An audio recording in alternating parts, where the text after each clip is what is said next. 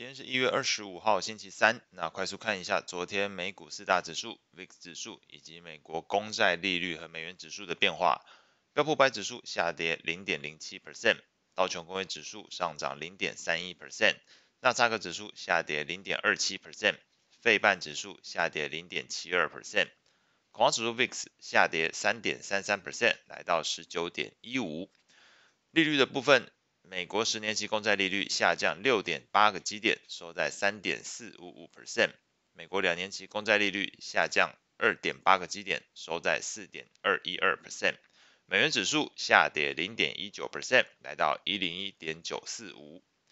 股市消息面部分，美股财报表现多空互见。医疗健护龙头交生去年第四季营收低于预期，并且年减四点四三 percent，EPS 来到二点三五元，高于市场预估的二点二三元。交生昨天股价基本持平。电信公司 Verizon 昨天也公布了去年第四季财报，营收优于市场预期，年增幅三点四八 percent EPS 一点一九，符合市场预估，但是低于去年同期的一点三一美元。Verizon 预估二零二三年 EPS 可能介于四点五五到四点八五美元，这个数字低于市场预期的四点九七美元。不过呢，由于 Verizon 在去年第四季新增用户达到五十五点八万户，显示在因应客户流失上面有所成效，使得 Verizon 昨天股价最终是上涨一点九九 percent。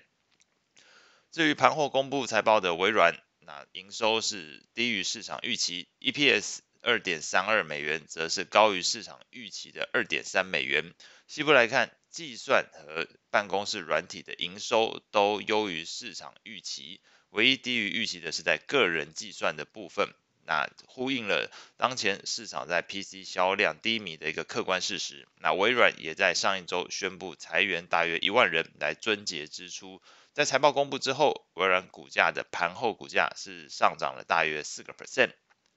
债券市场部分来看，